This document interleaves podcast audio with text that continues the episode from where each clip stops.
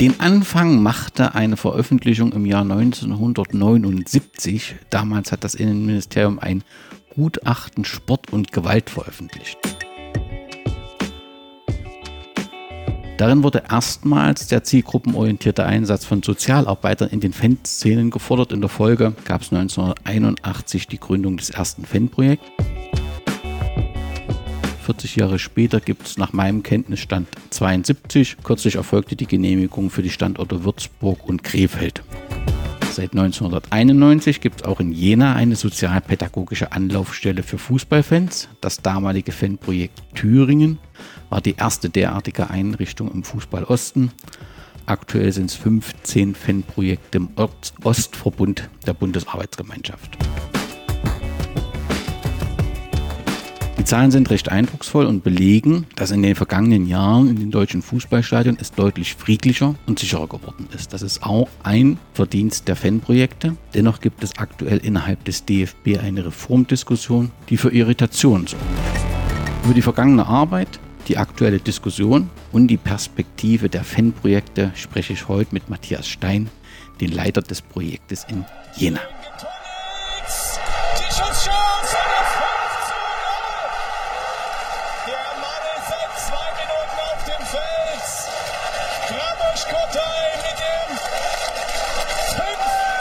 Mein Gott. Wir bewegen uns langsam in historischen Dimensionen. Ich habe vorhin mal gesagt, über solch einen Sieg im Derby redet man ein Jahr. Vielleicht werden Sie über dieses Spiel ähnlich lange reden wie über große Erfolge der Jena in längst vergangenen Zeiten.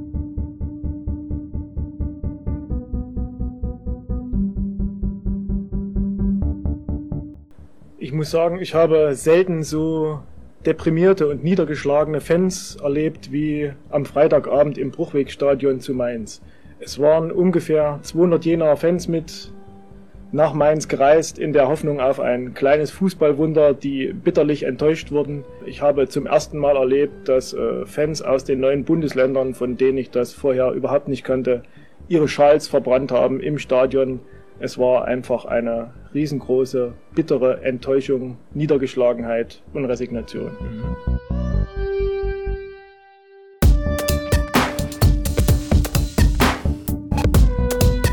Was, was passiert denn mit dem Fanprojekt jetzt, da der FC Karl Zeiss Jena wohl aller Voraussicht nach in der Regionalliga spielen wird? Wird es in seiner Form weiter bestehen können, auch in, in seiner Form als, ähm, als, als Halt auch für, für Jugendliche in Jena?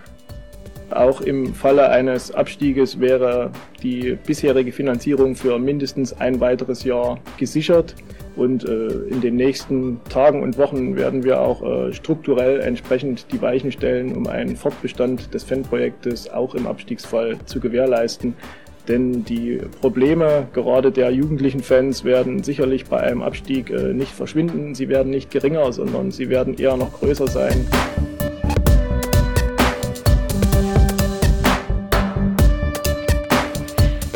Kommt mehr Sicherheit in die Fußballstadien? Fragen wir Matthias Stein von der Bundesarbeitsgemeinschaft der Fanprojekte. Als Sozialarbeiter betreuen Sie Fußballfans hauptsächlich in Jena. Was macht die Zuschauer zu Randalierern? Weshalb kommt es immer häufiger zu Ausschreitungen auf dem Platz? Ja, dass es immer häufiger dazu kommt, äh, dieser Eindruck äh, trübt zum Teil.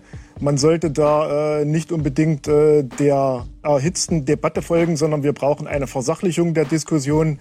Und äh, es ist auch nicht hilfreich, wenn Polizeigewerkschaften hier immer wieder Öl ins Feuer gießen. Zur Versachlichung gehört aber doch sicher nicht, die Vorfälle zu verschweigen. Von Verschweigen kann und soll nicht die Rede sein. Es soll auch nichts verharmlost werden. Aber man muss alles in entsprechenden Relationen sehen. Die Gefahr, bei einem Fußballspiel der ersten und zweiten Liga verletzt zu werden, liegt bei 0,0051 Prozent. Äh, da würden andere Veranstalter sehr oft davon träumen. Und insofern äh, wo Verbesserungen möglich sind, äh, soll man Verbesserungen machen, aber Panik ist völlig unangebracht.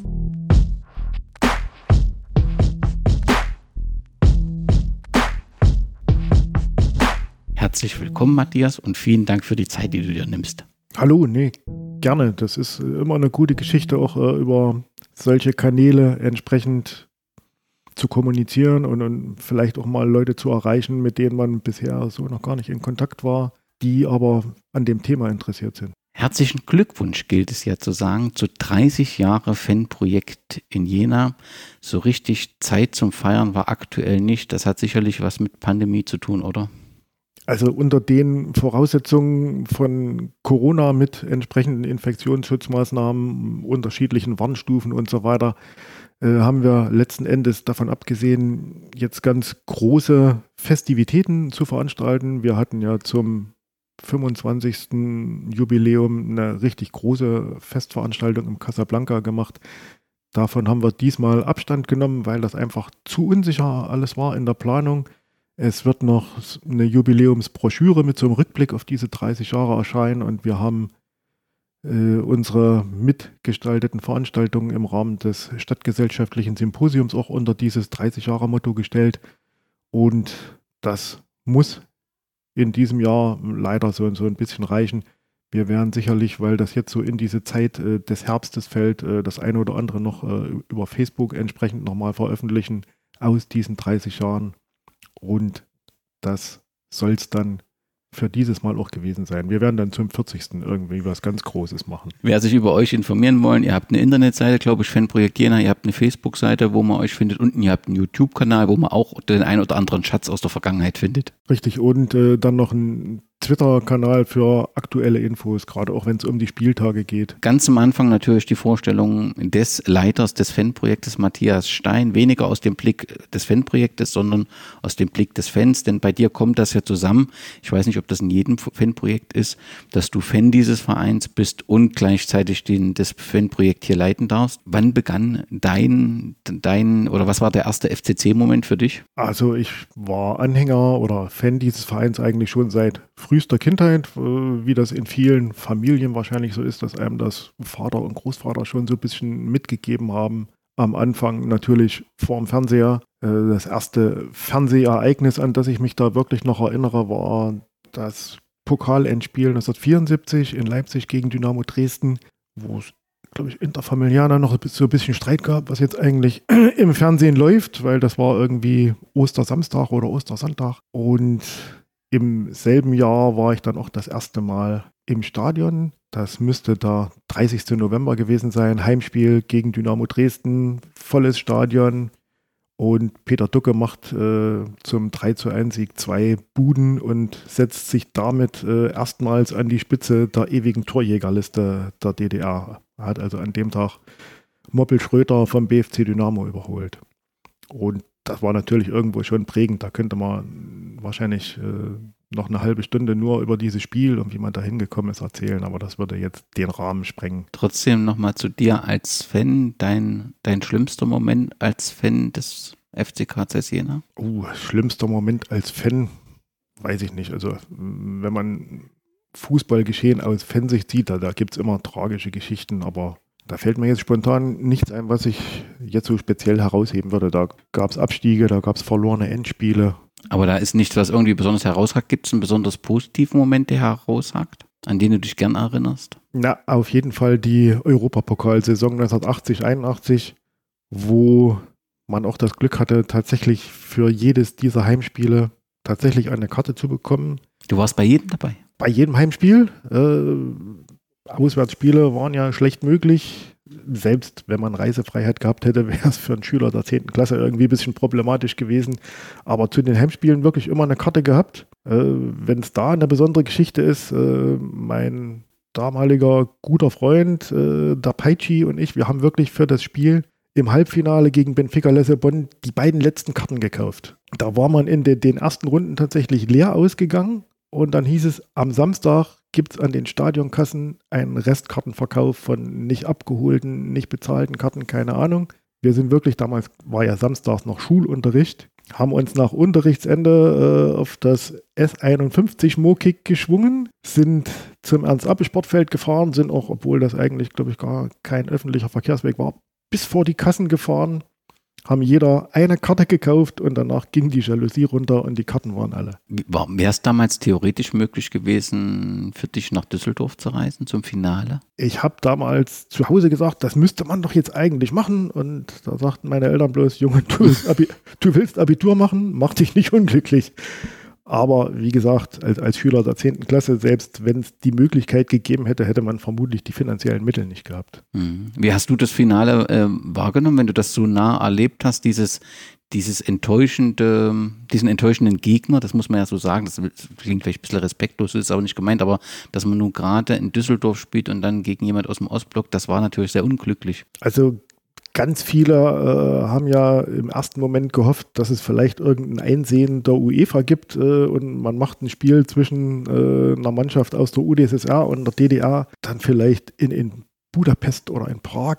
Und äh, da wären ja Zehntausende äh, aus äh, der gesamten DDR wahrscheinlich hingefahren, aber die hätten ja die Tickets alle nicht in harter Währung bezahlt. Und ich glaube, das war von der UEFA auch so, so ein bisschen noch so ein schlechtes Gewissen gegenüber Düsseldorf. Denn wenn ich mich recht erinnere, waren die im Jahr davor oder äh, das muss, glaube ich, 1979 gewesen sein, war Düsseldorf im Finale gegen Barcelona und ist, glaube ich, mörderisch verpfiffen worden. Und da war, glaube ich, auch so ein bisschen schlechtes Gewissen der UEFA Düsseldorf gegenüber. Gerhard Hoppel, den ich im Podcast begrüßen durfte, hat sich so ein bisschen beschwert, sagt, Mensch, die Helden der vergangenen Zeit werden gar nicht so richtig gepflegt. Nun ist es ja schon so gewesen, dass dieses Finale danach eine große Enttäuschung war in der Betriebsleitung von Karl Zeiss und dass im Prinzip wohl diese Feier da abgesagt wurde oder das gemeinsame Essen abgesagt wurde.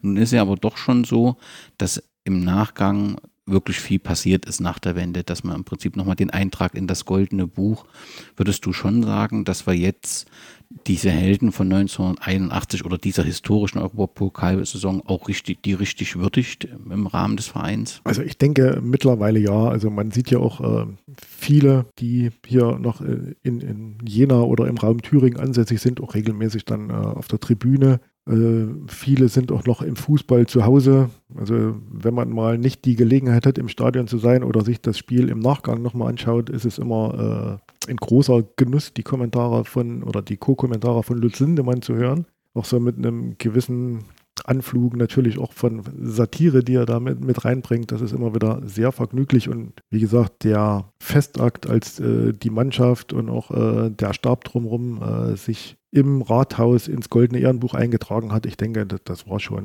ein würdiger Moment. Kommt das aus dem Verein? Kommt das aus der Fanszene, das was sagt? Also in Jena ist das ja sehr aktiv. Wir haben so ein, so ein, so ein Jena-eigenes Wikipedia. Ähm, man, man, irgendwie ist man sich der Geschichte bewusst und würdigt die auch. Kommt das aus dem Verein? Kommt das aus der Fanszene? Spielt ihr als Fanprojekt da mit eine Rolle oder unterstützt ihr das Thema?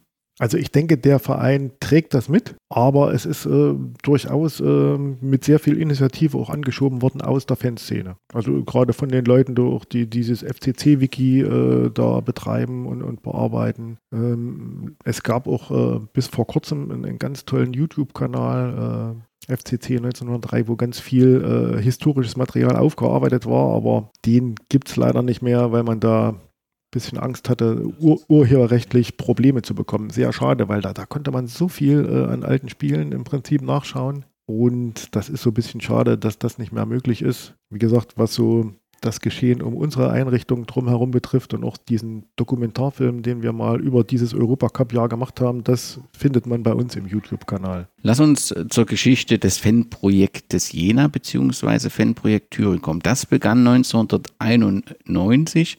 Ganz offensichtlich war es verbunden mit der erfolgreichen Qualifikation für die zweite Bundesliga des FC KSS Jena, was ja recht knapp war in der letzten DDR-Oberliga-Saison. Äh, und ähm, damals war der einzige Mitarbeiter und letztendlich auch mit der Mitgründer Uwe Dern. Äh, und das begann 1991 als Fanprojekt Thüringen. Kannst du uns erklären, warum der Name Fanprojekt Thüringen gewählt wurde?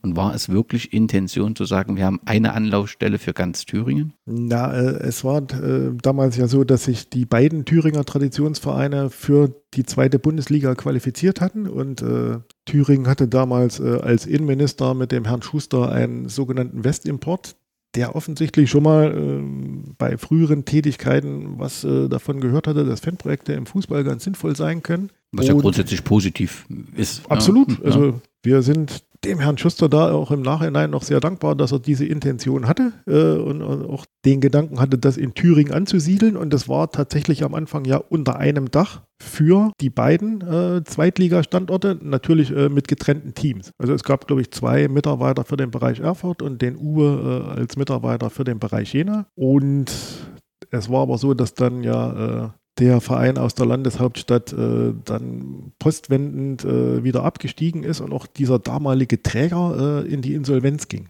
Okay, und damit gab es dort einen Abbruch im Prinzip. Auf genau, und in, in Jena haben aber sowohl der Verein als auch das Jugendamt gesagt, wir möchten diese Arbeit hier fortführen und äh, entsprechend dann auch äh, weiter mit dem Namen Fanprojekt Jena. Grundsätzlich ist es ja nicht ungewöhnliches. Ne? Es gibt ja auch in Leipzig im Prinzip ein Fanprojekt für ganz Leipzig, wo dann unterschiedliche Teams, die unterschiedlichen genau. Vereine äh, und offensichtlich war das damals auch so gedacht. In Erfurt dauerte das ein Stück, bis dann wieder das Fanprojekt äh, gegründet werden konnte. Wir hatten damals mit Lisa Karl auch einen Podcast, den ihr gern nachhören könnt. Aber zurück zu dir, Matthias. Du bist seit 1994 im Projekt tätig. Genau. Wie kam es denn dazu? Also ich habe äh, nach der Wende ja äh, in einer Anwaltskanzlei gearbeitet als Bürovorsteher und Sachbearbeiter und habe aber nebenbei äh, schon äh, relativ viel pressemäßig äh, über den Jena Fußball äh, und äh, dann halt auch über das Fanprojekt gemacht. Das heißt, ich habe für fast alle Thüringer Tageszeitungen Spielberichte gemacht und äh, habe aber dann auch äh, festgestellt, hier läuft fanmäßig eine ganze Menge und, und, das Fanprojekt ist in die Gänge gekommen und das findet sich aber äh, in der Presse so nicht unbedingt wieder und habe da angefangen, das ein oder andere Fan-Thema zu platzieren und hatte hier in einem lokalen Anzeigenblatt, das damals noch eine andere Qualität hatte, äh, tatsächlich auch so eine Kolumne kreiert. Die hieß Abseits der Stehplatzkommentar, wo also die Spiele nicht unter sportlichen Aspekten äh, kommentiert wurden, sondern wirklich so aus, aus Fansicht, aus Sicht der Kurve irgendwo. Quasi so ähnlich wie, wie ein Fanzine, obwohl ich zu dem Zeitpunkt noch nie ein Fanzine in der Hand gehabt hatte. So, aber so von dem Stil her.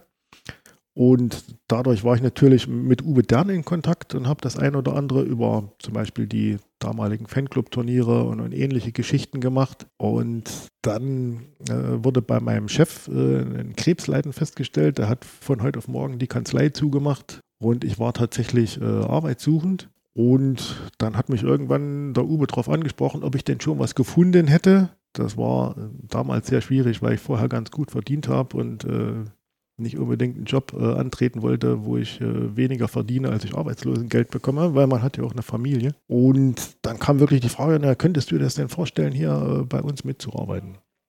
Und das hat dann tariflich so einigermaßen gepasst. Da mussten halt entsprechend Anträge geschrieben werden. Das lief ja damals alles entsprechend über Arbeitsförderungsmaßnahmen in dieser Anfangszeit nach der Wende. Und ja, dann hat das gepasst und, und am Anfang hat man vielleicht gedacht, das ist auch so, so eine Übergangsgeschichte, aber nee, dann, dann habe ich mich hier irgendwo auch äh, so reingearbeitet, dass Beruf auch irgendwo ein bisschen wie so ein Stück Berufung ist. Nun sagen wir ja bei den Fanprojekten, das ist so ein sozialpädagogischer Ansatz. Hast du dich dann in dem Bereich fortgebildet oder hast du da schon gewisse Erfahrungen gehabt?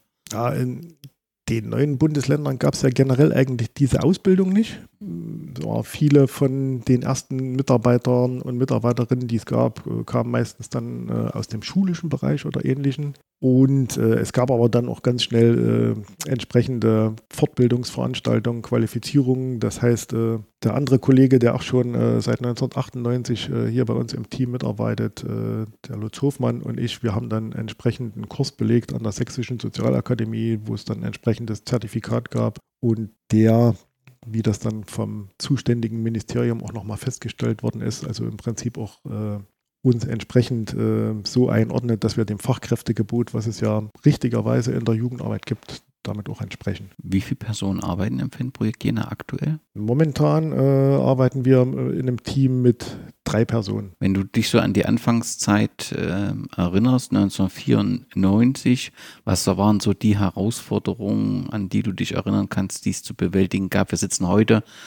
die Hörer, Hörerinnen können das nicht sehen in einem gut ausgestatteten Büro. Du hast einen Rechner, Arbeitsplatz, ähm, ihr habt entsprechende Räumlichkeiten. Ich könnte mir vorstellen, in der Anfangszeit sah das alles ein bisschen anders aus. Na, wir haben äh, damals tatsächlich schon dieses Gebäude als Standort gehabt, äh, allerdings äh, nur den vorderen Bereich. Der hintere Bereich, wo wir uns jetzt befinden, das war mehr oder weniger Werkzeugschuppen äh, vom Stadion. Und ja, am Anfang, äh, wie gesagt, in den frühen 90ern hat man die Technik, die man heute hat, logischerweise noch gar nicht gehabt, sondern äh, man hatte irgendwo ein Telefon und eine Schreibmaschine und, und zwei Schreibtische.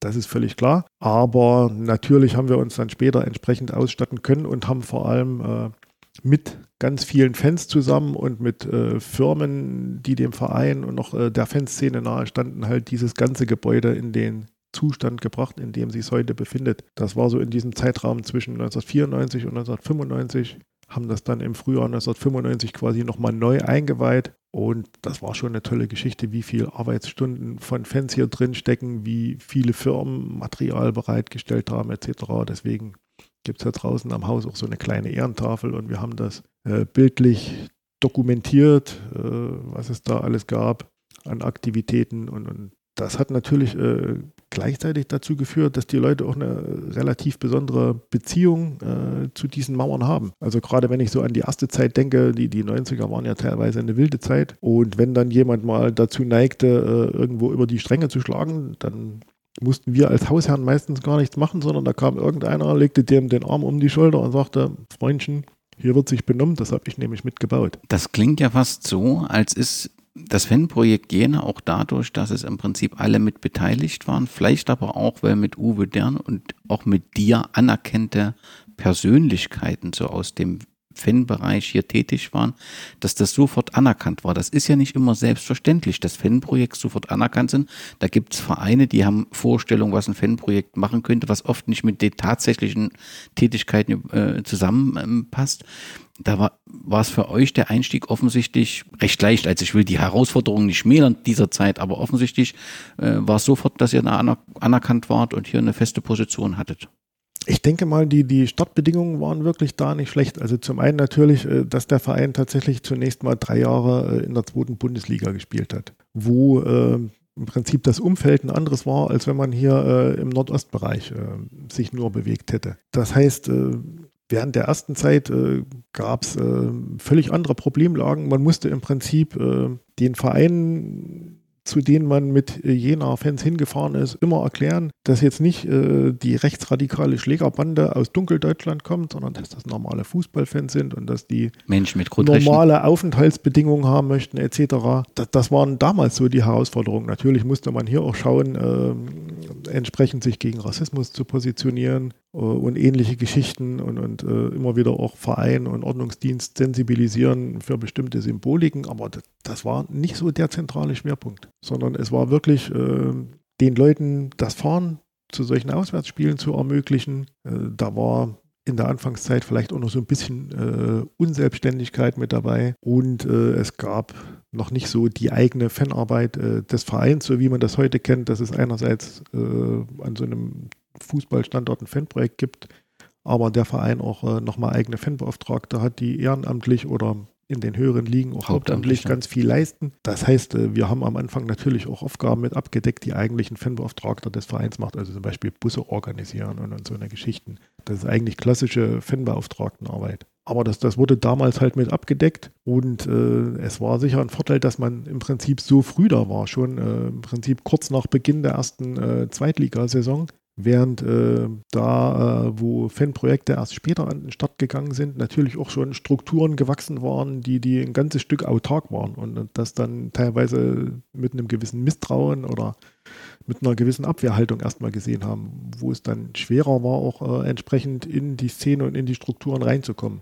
Und äh, hier waren es halt Leute, die den Leuten, die schon länger beim Fußball bekannt waren, auch schon halt ein Stück weit bekannt waren. Und das hat es etwas leichter gemacht. Nichtsdestotrotz ist mir bei Matthias Stein immer ein äh, Artikel in Erinnerung aus der Bildzeitung. Da ist ein Bild Matthias Stein mit Bomberjacke hinterm Zaun. Das hat Matze Koch damals geschossen. In der Bildzeitung war es abgelichtet und Michael Windig titelte Ehrenkodex schützt die Jena-Chaoten. Als Bildunterschrift vorzulesen. Er schützt die Krawallmacher Matthias Stein, Chef des, Chef des Jenaer Fanprojektes. Vielleicht in dem Zusammenhang die Frage, was, was sind die häufigsten Missverständnisse in Bezug auf Fanprojekte oder das Fanprojekt Jena? Was kann eben ein Fanprojekt nicht leisten oder was darf es auch nicht leisten, wenn es die normale Arbeit und soziale pädagogische Arbeit nicht gefährden will?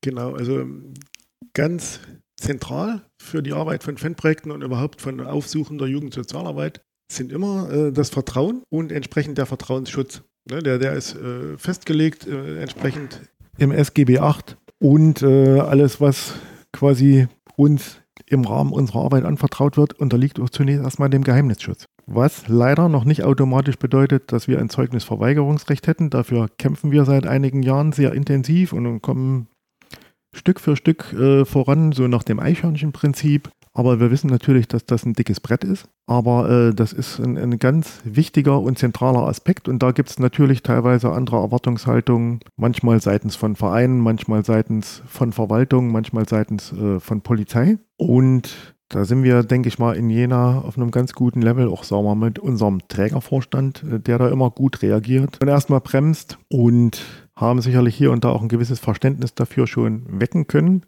Aber wie gesagt, dieser damalige Artikel ist natürlich äh, symptomatisch. Man muss ein, ein Stück weit äh, die Thüringer Sportredaktion hier aus der Schusslinie nehmen. Äh, diese fantastischen Überschriften äh, werden immer in, in, in der Zentrale in Berlin gemacht. Aber das macht am Ende nicht besser, weil ich habe im Grunde da nur erklärt, was im Prinzip der Paragraph äh, 65 äh, SGB 8 bedeutet und, der Paragraph 203 Strafgesetzbuch. Und man hat es nicht verstehen wollen, weil das, das wäre ja auch keine Schlagzeile wert gewesen. Und man muss im konkreten Fall dieses damaligen Artikels noch dazu sagen, wir wurden nach diesen Dingen, die wir angeblich nicht beantworten wollten, auch nie gefragt. Weil dafür äh, gibt es am Ende bei der Polizei szenekundige Beamte. Die sind dafür da, Personen zu identifizieren, zu ermitteln. Und das ist nicht Aufgabe von Fanprojekten. Und generell ist es nicht Aufgabe von Jugendsozialarbeit, egal ob im Fußballbereich oder in anderen Bereichen, äh, quasi für Ordnung und Sicherheit zu sorgen. Ja, das, äh, äh Frank Dölker hat das mal äh, auf einer Konferenz so schön gesagt, als damaliger äh, Vorsitzender der Bundesarbeitsgemeinschaft Streetwork. Sicherheit ist im Prinzip ein Nebenprodukt erfolgreicher Arbeit. Aber es ist nicht die zentrale Aufgabe. Der Fanprojekte. Und darum ging es mir. Ich glaube, Matze Koch ist ja auch ein, in, in Jena Fan oder sehr nah zu Jena. Und, und Michael Windig ist auch oft in den Tribünen in der Zwischenzeit.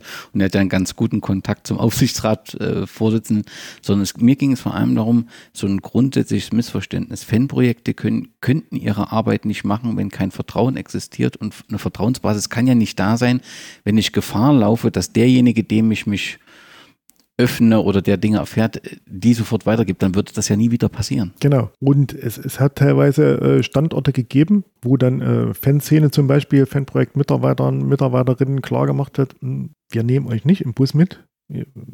Nicht, weil wir euch persönlich misstrauen, sondern weil wir wissen, dass ihr im Zweifelsfalle über Dinge, die ihr da wahrnehmt, aussagen müsst. Und äh, das macht natürlich äh, so eine Arbeit problematisch und, und irgendwann wird es dann ein Stück weit verunmöglicht. Weil wenn dieses Vertrauen nicht mehr da ist und damit äh, der Zugang und die Teilhabe an der Lebenswelt äh, nicht mehr funktionieren, dann wird es schwierig. Dann schließt sich eine andere Frage an. Was ist denn das, was Fanprojekte tagtäglich leisten und warum brauchen wir eher mehr als weniger äh, Fanprojekte? Also wie, du hast ja im Prinzip den Spieltag und der Anfangszeit, die Anfangszeit, die Reiseorganisation äh, erwähnt. Wie, wie, tut sich euer äh, Arbeitsalltag aktuell strukturieren? Aktuell äh, leben wir natürlich ein, ein, Stück weit auch arbeitstechnisch noch unter äh, den Corona-Bedingungen. Aber grundsätzlich, wenn wir auf einen Alltag schauen, so wie er bis Anfang 2020 gewesen ist, äh, nimmt natürlich erstmal so, so ein Spieltag äh, rein schon von der Wochenarbeitszeit her einen Großteil ein. Also ich sage, bei einem Auswärtsspiel äh, sind das mehr Arbeitsstunden als bei einem Heimspiel, weil die, die, die Reisetätigkeit entsprechend äh, wegfällt. Aber im, im Schnitt äh, werden wir feststellen, dass wahrscheinlich von den 40 Wochenarbeitsstunden ungefähr 10 äh, am Ende mal ein bisschen mehr, mal ein bisschen weniger auf so einen Spieltag entfallen. Und äh, dazu kommen natürlich äh, dann entsprechend die Wochentage mit der entsprechenden Möglichkeit, uns hier im Büro aufzusuchen oder äh, telefonisch, per E-Mail, wie auch immer, äh, zu kontaktieren mit bestimmten Problemen. Ne, die Klassiker sind da entsprechend immer sowas wie drohendes Stadionverbot, äh, Vorladung zu einer beschuldigten Vernehmung, anhängliches Gerichtsverfahren oder auch äh, zu leistende äh, Arbeitsstunden äh, entsprechend, was bei uns auch möglich ist. Also wir haben, glaube ich, äh, in, dieser ersten Phase von Corona also wenn wir nur auf 2020 gucken, haben wir, glaube ich, trotzdem Leute hier mit äh, insgesamt was bei 400 Arbeitsstunden auch äh, da gehabt und betreut, wo Jugendgerichtshilfe äh, auch ganz dankbar war, weil es in vielen Einrichtungen halt äh, aufgrund der Umstände und Infrastruktur auch gar nicht möglich war, während ja dann hier auch viel im Außenbereich und in den Freiluft äh, passiert ist. Und äh, dazu kommt natürlich, dass man an den entsprechenden Gremien teilnimmt.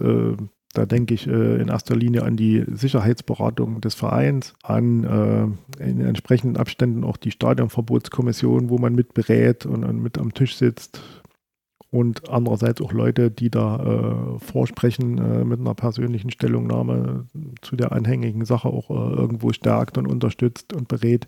Und äh, natürlich die Vernetzung und, und, die entsprechende Gremienarbeit im weiteren Netzwerk äh, der Jugendhilfe. Das heißt, äh, wir arbeiten ja zusammen und sind Mitglied sowohl in der AG Jugendarbeit als auch im Arbeitskreis Streetwork, sind als Fanprojekt entsprechend mit am Tisch äh, beim örtlichen Ausschuss Sport und Sicherheit. Und wie gesagt, jetzt äh, in, in der Corona-Zeit sind natürlich noch ganz andere Dinge mit dazugekommen. Das heißt, dass wir die Kolleginnen und Kollegen von der Straßensozialarbeit Zentrum West und äh, von der JG Stadtmitte entsprechend im Streetwork-Bereich unterstützt haben. Denn da war ja ein wesentlich größerer Bedarf, als das mit den wenigen Stellen, die es ursprünglich dafür gibt, eigentlich abgedeckt werden kann. Das heißt, seit Frühjahr 2020 waren wir die meiste Zeit also auch äh, an drei Wochentagen mit Kolleginnen und Kollegen aus der Stadt äh, auf Streetwork-Gängen unterwegs. Ansonsten, was so bei uns mit zum Programm gehört, sind natürlich Angebote der politischen Bildung. Das war interessante Buchlesungen hierher oder interessante Vorträge und natürlich äh, kommunizieren mit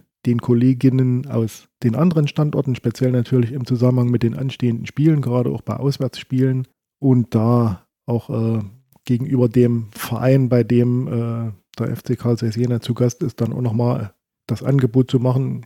Wir stehen äh, beratend, vermittelnd äh, am Spieltag zur Verfügung. Ihr könnt uns Fragen stellen in Bezug auf die Vorbereitung des Spiels, äh, was die Jena Fans betrifft, etc., um andererseits im Vorfeld auch möglichst viel Informationen schon im Vorfeld an die Leute zu geben, weil das am Spieltag natürlich für eine viel größere Verhaltenssicherheit sorgt, als, als wenn man vor Ort alles erfragen muss, dass dann einen riesen Klärungsbedarf gibt. Und äh, gerade jetzt auch äh, in dieser Corona-Zeit, wo aktive Fanszene zwar gar nicht an den Spielen teilnimmt, aber ja trotzdem in Größenordnung Leute zu den Spielen fahren und das aufgrund dieser unterschiedlichen Landesverordnungen ja äh, von Standort zu Standort immer wieder unterschiedlich ist und man da immer auch so ein bisschen der Übersetzer und der Erklärbär ist. Äh, wir sind da halt auch der Meinung, auch wenn aktive Fanszene nicht vor Ort ist, ist es trotzdem wichtig, dass die Leute einen Ansprechpartner vor Ort haben. Und es, es waren ja teilweise irgendwie auch äh, so unterschiedliche Geschichten, dass es schwer zu verstehen war. Also wenn wir an diese erste Phase denken, als wieder Zuschauer zugelassen waren in, in Jena, durftest du die Wurst nur am Imbissstand essen und nicht am Platz. In, in Berlin im Jahn-Sportpark äh, durftest du nur, wenn du deinen Sitzplatz wieder eingenommen hast, deine Wurst essen. Das muss aber irgendjemand den Leuten auch mal erklären. Auch, auch Fahrten in Konzentrationslager an und ab da im Prinzip auch Auswärtsfahrten und Reisen. Wie wird das finanziert? Wir sind ja nach dem aktuellen Finanzierungskonzept da so schlecht nicht ausgestattet und haben für diesen Bereich äh, immer Mittel auch in der Planung gehabt. Und natürlich äh, muss äh, von den Teilnehmenden auch ein entsprechender Teilnehmerbeitrag geleistet werden, aber natürlich äh, weit weg von dem, was die tatsächlichen äh, umzulegenden Kosten wären. Aber das hat äh, bis jetzt immer ganz gut funktioniert. Zukünftig muss man dann sicherlich sehen, ob, ob, ob es dafür auch noch andere Fördertöpfe gibt, die man anzapfen kann für bestimmte Maßnahmen. Vor zehn Jahren wurde der sogenannte nationalsozialistische Untergrund NSU öffentlich bekannt. Die Haupttäterinnen kamen von hier und ähm, aktuell wird unter dem Motto kein Schlussstrich gefordert, dass ähm, in Jena die, die stadtgesellschaftliche Auseinandersetzung sogar intensiviert wird und im Prinzip kein Schlussstrich gezogen wird. Inwieweit spielte die, die ja, Bekanntwertung des NSU für das Fanprojekt eine Rolle und inwieweit kann das Fanprojekt auch einen Beitrag zu dieser stadtgesellschaftlichen Auseinandersetzung leisten? Na, als das äh, 2011 dann alles so äh, an die Öffentlichkeit kam, äh, waren wir auch äh, sehr gefragte Ansprechpartner für Presse. Also von Christoph Diekmann, als er uns äh, schon seit langem auch äh, verbundenen seriösen Journalisten bis hin zu äh, einer Kollegin vom L'Observateur aus Frankreich, die da einen großen Beitrag drüber gemacht hat. Äh, für die, die es nicht wissen, das ist quasi so vergleichbar äh, in Deutschland mit dem Spiegel vom äh, Anspruch und, und, von der Bedeutung her. Und es gab ja dann dieses äh, große Konzert mit Udo Lindenberg, Peter Maffei und anderen, was sehr viele durchaus auch kritisch gesehen haben. Äh, einerseits war es wichtig, ein Zeichen zu setzen. Andererseits hatte das auch äh, so ein bisschen so den Touch, Jena will sich da auch irgendwie so ein bisschen reinwaschen und von Verantwortung freisprechen. Und äh, es geht nicht in erster Linie um die Opfer und um das, was passiert ist, sondern um das Image der Stadt. In, insofern fand ich das bemerkenswert, dass gerade jemand äh, wie Christine Lieberknecht dann auf der Bühne zunächst mal dran äh, gedacht hat, äh, nochmal der Opfer zu gedenken und das anzusprechen, dass da am Ende Menschen nicht mehr unter uns sind. Und ja, da, da konnten wir auch ein Stück weit äh, mitwirken. Da waren ja alle Einrichtungen äh, ein Stück weit auch in der Vorbereitung, Durchführung mit beteiligt. Das war eine gute Sache. Und wir haben uns ja auch in diesem Jahr in das äh, stadtgesellschaftliche Symposium entsprechend dann mit eingebracht, mit äh, der Podiumsdiskussion, die wir mit äh, vorbereitet organisiert haben und äh, letzte Woche noch auch dann mit der Buchvorstellung Antisemitismus im Fußball, die sehr interessant und, und nochmal eindrucksvoll war. Aber man muss halt im Nachgang wirklich sagen, dass äh, diese Zeit nach wie vor einer Aufarbeitung bedarf. Und, und zwar nicht, um irgendwie permanent zurückzuschauen, sondern um, um die richtigen äh, Schlussfolgerungen zu ziehen, damit sich äh, ähnliche Dinge eben wirklich nicht wiederholen können. Wie sehr warst du überrascht über die Information, dass auch das Spiel gegen Eintracht Frankfurt in der Zusammenhang eine Rolle spielt. Mir war das völlig neu. Tatsächlich war ich bei diesem Spiel vor Ort und habe das Programmheft auch nochmal zu Hause, nachdem ich das gelesen habe, durchgeschaut.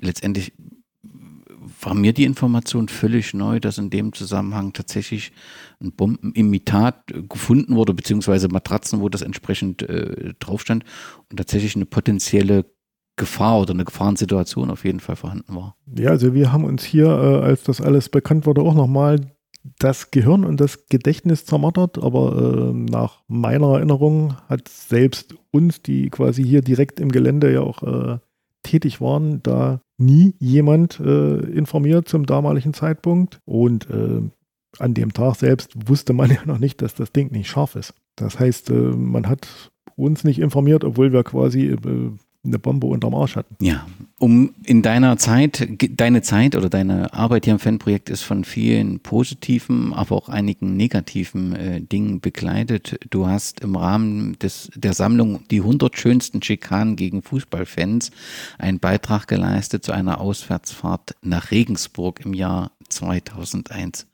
Was war denn da passiert, was dich, äh, ja, sagen wir mal so, sehr geprägt hat oder sehr frustriert hat auch? Ja, ähm, es gab immer mal Spiele, insbesondere im Freistaat Bayern, die sehr prägend waren. Da gehört äh, Regensburg sicherlich also so einer der ersten Ausreißer nach unten äh, mit dazu, wo man äh, tatsächlich auf äh, Polizeieinheiten getroffen ist, obwohl dieses Spiel überhaupt nicht unter irgendwelchen problematischen Vorzeichen stand, außer äh, dass es halt gegen einen Abstieg ging und, und da vielleicht auch bei negativen Ausgang Leute mal frustriert sein können. Äh, dass es im Prinzip schon bei Ankunft am Bahnhof da äh, dermaßen rüde zuging und, und ruppig und äh, ja, selbst einfachste Dinge wie das Verstauen in der Tasche im Schließfach oder ähnliches äh, unter Sicherheitsmaßnahmen stattfanden, die für Leute, äh, die das nicht kennen, überhaupt nicht nachvollziehbar sind. Also ich, ich denke, das liegt zwar jetzt äh, roundabout 20 Jahre zurück, aber auch damals äh, war ich, glaube ich, äh, nicht mehr unbedingt potenziell äh, ein Nachwuchs-Ultra oder irgendwas. Und äh, wenn dich dann tatsächlich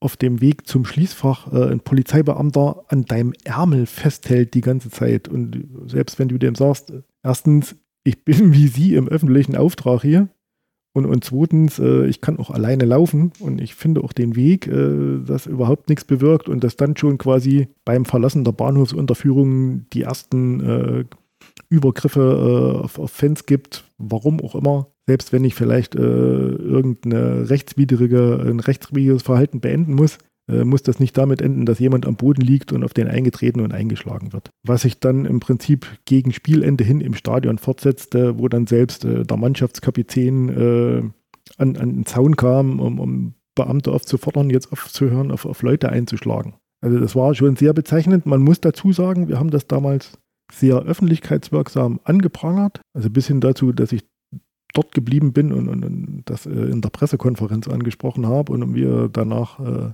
ja einen relativ breit kommunizierten offenen Brief geschrieben haben. Seitdem liefen die diversen Auswärtsspiele, die es äh, in der Folge in Regensburg gab, sehr angenehm ab, mit einer sehr guten Kommunikation mit der Polizei. Also es gibt anscheinend auch äh, örtliche Polizeiführungen, die aus Fehlgriffen lernen. Das ist ja dann irgendwie letztendlich doch ein gutes Ende der Geschichte, oder? Muss also man sagen, und ähnlich äh, trifft das zum Beispiel halt auch für Burghausen zu, wo, wo das äh, auch äh, das eine Jahr äh, völlig abstruse Übergriffe gab. Also Szenen, die man vielleicht äh, einer lateinamerikanischen Diktatur irgendwo zuordnen würde. Also wenn auf Leute äh, eingeschlagen und getreten wird, äh, die äh, sich gerade um bewusstlos am Boden liegende Personen äh, kümmern wollen und ähnliches. Und du hast am Ende 20 Verletzte, hast zwei Leute, die ins Krankenhaus eingewiesen werden müssen und die erst am nächsten Tag die Heimreise antreten können, dann ist irgendwas schiefgelaufen. Und wenn äh, Leute dann äh, ein Jahr später zur Gerichtsverhandlung erscheinen müssen und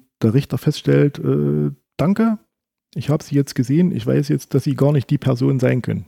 Da haben also teilweise auch äh, szenekundige Beamte offensichtlich Lichtbild und Videovorlagen sehr gut aufgeklärt. Da waren Leute angeklagt, die hatten zu dem Zeitpunkt Burghausen noch nie betreten. Aber gut, Fehler passieren. Äh, seitdem sind auch Spiele in Burghausen, die es ja in der Folge noch gab, immer sehr kommunikativ mit Polizei gewesen und ohne Konfrontation. Wie gesagt, also auch so eine Institution ist offensichtlich standortabhängig lernfähig. Und deswegen sind wir auch immer wieder gerne da und beraten und, und sprechen Dinge kritisch an. Äh, was wir uns allerdings in dem Zusammenhang äh, auch angewöhnt haben, das war halt äh, Polizeieinsätze, die von vornherein deeskalierend waren und wo auch von Fans ein positives Feedback kam, dass wir das auch zurückgeben und, und Leuten auch spiegeln. Es gab ein positives Feedback von den Fans und auch wir als Einrichtungen, die dabei waren, haben das so gesehen, quasi so in dem Sinne, bitte weiter so. Das ist ja dann auch konsequent. Also wenn man das Negative, das macht man natürlich immer klar, aber dass man natürlich das Positive auch äh, zurückgibt und sagt, dass eben beispielhaft so wünscht man uns das an allen Standorten oder viel öfters, das ist ja dann auch richtig. Nee, wir sind ja nicht dazu da, um Polizeibashing zu betreiben, aber Dinge, die angesprochen werden müssen, müssen angesprochen werden und wenn was gut läuft, äh, dann muss man das Feedback genauso zurückgeben das motiviert ja vielleicht auch. Du hast jetzt schon zum zweiten Mal den Begriff SKP, zähnekundiger Beamter, das gibt es ja auch nicht schon immer. Ja, das ist ja auch erst äh, eingeführt worden. Wie läuft die Zusammenarbeit mit den zähnekundigen Beamten? Ist das eine Institution, wo du sagst, das bringt etwas für uns oder hat für eure Arbeit überhaupt keine Relevanz? Schwierig, schwierig. Das ist äh, sicherlich unterschiedlich und, und äh, über die Jahre auch so von gewissen Aufs und Abs geprägt, äh, immer auch äh, abhängig von Personalwechseln. Aber grundsätzlich denke ich mal, kann man, wenn ich hier an, an den Standort schaue, ganz vernünftig miteinander kommunizieren. Man muss halt immer wissen, äh, wo die Grenzen sind, auch die rechtlichen Grenzen, die uns gesetzt sind, die Beamten gesetzt sind. Man muss auch immer mal Fans erklären, dass man dem Beamten auch nicht alles anvertrauen kann, weil der kann mal nicht so tun, als ob er das nicht gehört und nicht gesehen hätte, sondern der Beamte oder die Beamtin unterliegt dem Legalitätsprinzip. Wenn denen Straftaten, Ordnungswidrigkeiten bekannt werden, müssen sie das äh, zur Anzeige bringen, sonst würden sie sich selber strafbar machen. Das muss man natürlich auch immer wieder mal erklären. Und äh, ich sag mal, äh, wir hatten, äh, haben in der Zusammenarbeit auch äh, im Zusammenspiel mit dem Jugendamt da mal so ein bisschen konzeptionell was entwickelt, weil wir gesagt haben, es kann nicht nur darum gehen, auch für die Polizei Straftaten aufzuklären, Leute entsprechend zur Verantwortung zu ziehen, sondern eigentlich so diesen Ansatz zu haben, was können wir im Vorfeld alles machen, damit so ein Spieltag auch von vornherein möglichst friedlich abläuft und es möglichst wenig Konflikte gibt. Und äh, das ist äh, halt immer wieder eine Herausforderung. Das verstehe ich. Wenn man deine Erlebnisse betrachtet, dann gehört auf jeden Fall das Jahr 2012 und ein Spiel in Chemnitz beim Chemnitzer FC dazu. Es waren, glaube ich, knapp 2000 äh, Fans äh, des FCK Jena, die die Reise äh, nach Chemnitz auf sich genommen haben. Darunter warst auch du. Im Gegenteil zum Großteil der Fans konntest du allerdings dann nicht ins Stadion. Ganz offensichtlich gab es Irritationen in der Kommunikation.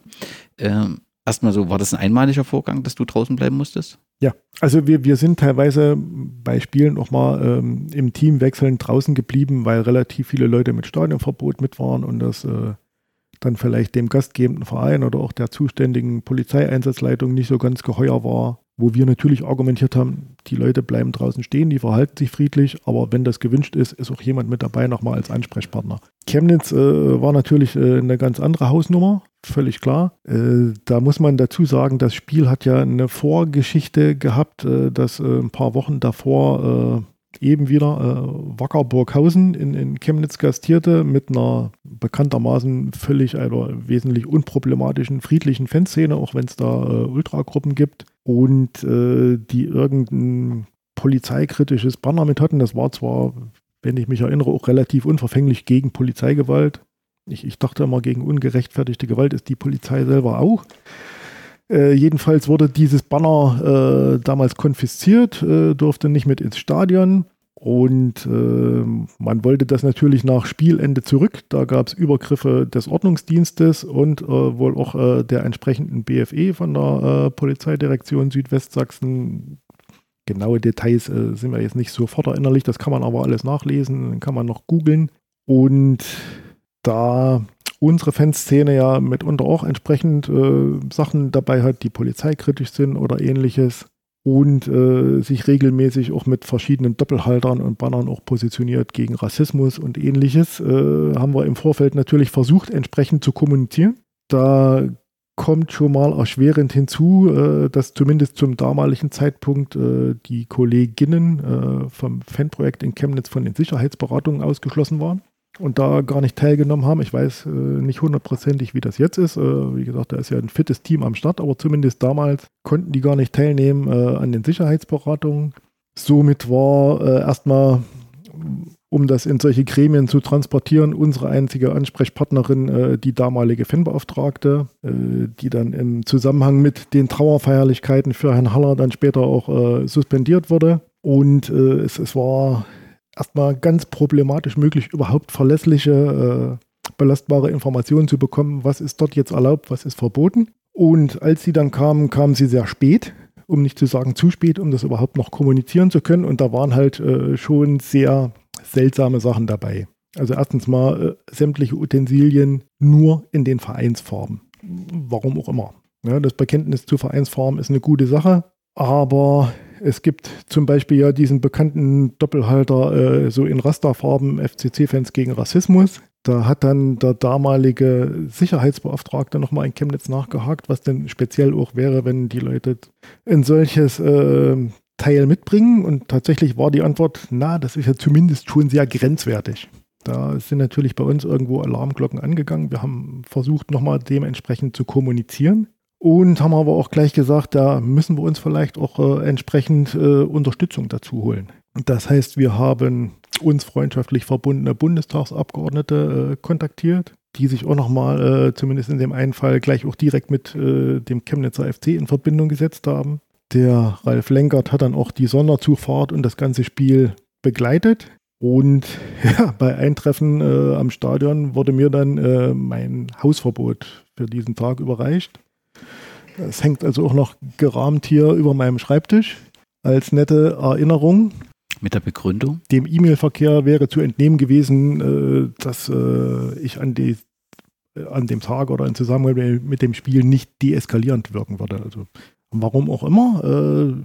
Die, der E-Mail-Verkehr mit dem Chemnitzer FT war, war ganz normal mit den üblichen Fragestellungen. Ähm, inwieweit E-Mails an Bundestagsabgeordnete hier äh, irgendwo Bekanntheit erlangt hätten, das würde mich mal interessieren, obwohl die auch äh, nicht irgendwie abwegig formuliert waren, sondern halt mit der Bitte um Unterstützung, weil wir befürchten, dass da irgendwas sein könnte. Und wie gesagt, es, es waren halt äh, im Vorfeld solche Auflagen wie nur Vereinsfarben, keine politischen Aussagen, keine polizeikritischen Aussagen, keine Aussagen im Zusammenhang mit dem Heimspiel gegen Wacker Burghausen. Also da war ja offensichtlich auch äh, ein, ein Schuldbewusstsein da. Zumal ja auch äh, schon äh, eine ganze Weile vorher äh, da Christoph Ruf äh, in dem Artikel ja auch, sag mal, diese ganzen Zusammenhänge zwischen Security und, und rechter Hooligan-Szene in Chemnitz aufgedeckt hatte. Und ja, ich sah Leute, die von Vereinsseite ja auch äh, andere Stadioneingänge und andere Stadionbereiche benutzen, die fühlten sich auch nicht immer so wohl da in ihrer äh,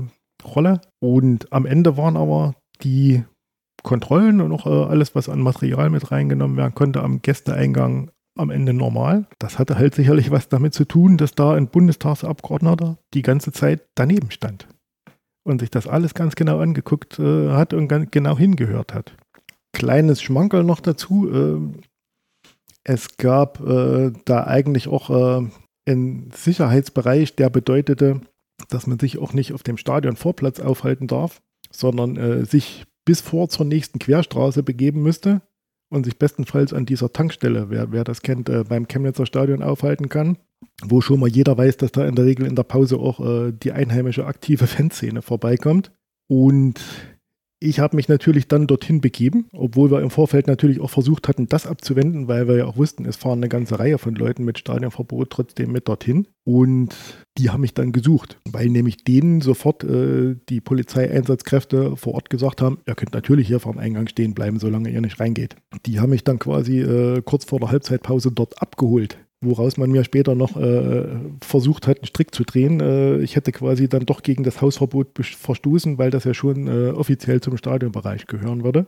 Und äh, sehr schön war, äh, da stand äh, ein Einsatzfahrzeug der Polizei. Da lag vorne hinter der Windschutzscheibe wie so eine Art ausgedruckte Lagemeldung. Da stand also da Jena, voraussichtlich irgendwie 2000 Fans oder wie viel es waren. Davon keine Ahnung, 20 Mark Kategorie C, 50 Mark Kategorie B, ein Bundestagsabgeordneter. Wir wollten dann gerne davon äh, noch ein Handyfoto machen. Das hat man aber dann nicht mehr zugelassen. Jetzt wäre ja das Einfachste gewesen, äh, den Zettel umzudrehen oder äh, von, hinter der Windschutzscheibe wegzunehmen. Äh, nee, man hat das Fahrzeug paar Meter weggefahren. Aber kann man machen. Fakt ist, am Ende ist an dem Spieltag nichts passiert. Und insofern haben wir, glaube ich, dann trotzdem wieder alles richtig gemacht. Und ich nehme an, deine Position ist natürlich auch gestärkt worden, weil ich sag mal, äh, mit, mit, der, mit dem, dass du draußen stehen musstest, bei den Stadionverbotlern warst, äh, hat deine Position zumindest hier im Jena-Umfeld nicht geschwächt, ganz im Gegenteil. Das kann man so stehen lassen. Gibt es sonst noch aus deiner aktiven Zeit besondere Erlebnisse, die den Hörerinnen erzählt werden müssen? Oh, da bin ich jetzt schlecht vorbereitet. Also ich sage, das, das waren so markante Sachen, so in, in, in negativer Hinsicht natürlich. Äh, es gab auch noch mal äh, davor ein ganz schlimmes Auswärtsspiel in Mainz, äh, wo nach dem Spiel, äh, was eigentlich auch äh, alles friedlich ablief, äh, wir hatten so eine Gruppenfahrt, gab es damals noch mit, mit Gruppenticket im Intercity ermöglicht. Es waren relativ viele Fans da. Das war ja auch so ein Jahr, wo es wieder gegen Abstieg ging. Und es war eigentlich nach dem Spiel eine, eine völlig harmlose Geschichte. Es wurden unklugerweise, das war ja damals noch am Bruchweg, sämtliche Zuschauer zeitgleich aus dem Stadion gelassen. Das heißt, äh, die Straße äh, da hinter der Gegentribüne war relativ voll mit Menschen, die auch natürlich auf der Straße liefen, weil die äh, Bürgersteige das gar nicht hätten fassen können. Und ein Taxifahrer fuhr relativ rücksichtslos in die Menge rein, woraufhin natürlich Leute offensichtlich auch den Anfang habe ich nicht ganz so persönlich verfolgen können, überreagierten und, und den Taxifahrer irgendwie so rauszogen. Also sicherlich äh, Anlass für Polizei, irgendwie mal dazwischen zu gehen, aber äh, vielleicht nicht massiv äh, mit Hunden ohne Beißschutz. Wo also äh, eine junge Frau äh, zum Beispiel mehrfach gebissen worden ist, äh, andere, die zu Hilfe, also zu Hilfe eilen wollten, dann ganz genauso. Und selbst als sich alles schon so halbwegs wieder beruhigt hatte, man immer wieder Hunde äh, gezielt, äh, Hunden gezielt die Leine gab, sodass äh, erneut nochmal Leute gebissen worden sind oder zumindest Kleidung beschädigt und so weiter. Ging halt alles auch gar nicht. Auch das haben wir damals öffentlich gemacht, äh, haben vor dem nächsten Spiel äh, in der Folgesaison in Mainz äh, das natürlich auch normal über einen offenen Brief gemacht.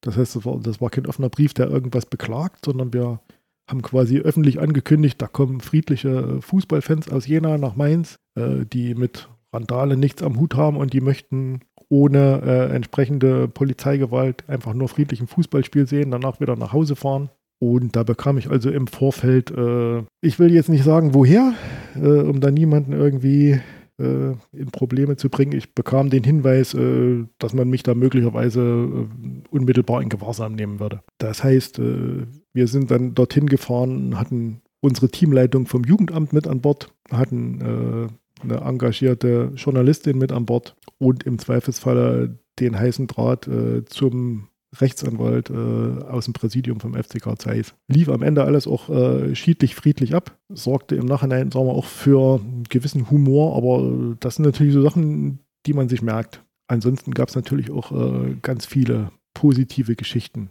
Ja, wenn ich dran denke, diese Pokalsaison 2008, die bis ins Halbfinale äh, in ausverkauftes äh, Westfalenstadion geführt hat. Oder äh, wenn du zum Aufstiegsspiel mit irgendwie äh, viereinhalbtausend Leuten nach Köln fährst und, und da ein gefühltes Heimspiel hast, wo, sagen wir, die einzigen Probleme auch äh, darin lagen, dass du immer wieder Sanitäter zu, zu Leuten holen musstest, die irgendwie einen Hitzschlag hatten oder so oder dehydriert waren aufgrund äh, dieser extremen Hitze. Aber ich sage, so, so diese Aufstiegsspiele und, und so eine Geschichten, das sind natürlich Sachen, äh, von denen man auch noch eine ganze Weile zehrt und an die man sich auch zusammen mit den Leuten auch gerne erinnert. Und dann eben auch zeigen, dass sich die Arbeit lohnt, wenn eben solche Dinge auch dann positiv laufen und äh, dank guter Vorbereitung und Gespräche.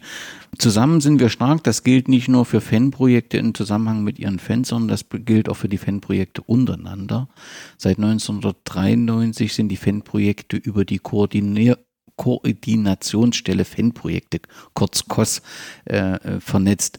Wer ist die KOS und welche Aufgaben hat die Koordinierungsstelle? Na, die äh, KOS äh, ist eingerichtet worden im Zusammenhang mit äh, der Verabschiedung des nationalen Konzepts Sport und Sicherheit quasi als die Institution, die das äh, zentral umsetzen soll. Das heißt, die Koordinationsstelle ist zuständig für die Einrichtung neuer Fanprojekte, auch für deren fachliche Bewertung. Das heißt, wenn irgendwo ein Bedarf ist, wird entsprechend, äh, werden die örtlichen Behörden, wird die Kommune beraten, wird der Verein beraten, wird äh, ein geeigneter Träger gesucht oder eine Variante, einen speziellen Träger zu schaffen. Und äh, das äh, Konzept, was dann erarbeitet wird, äh, wird im Zweifelsfalle unterstützt und dann halt begutachtet, damit äh, je nach Liga-Zugehörigkeit dann DFB oder DFL über die Bezuschussung äh, der Einrichtung entscheiden können. Und äh, dazu kommen die Aufgaben äh, im Bereich Fortbildung, Qualifikation und Qualitätsmanagement.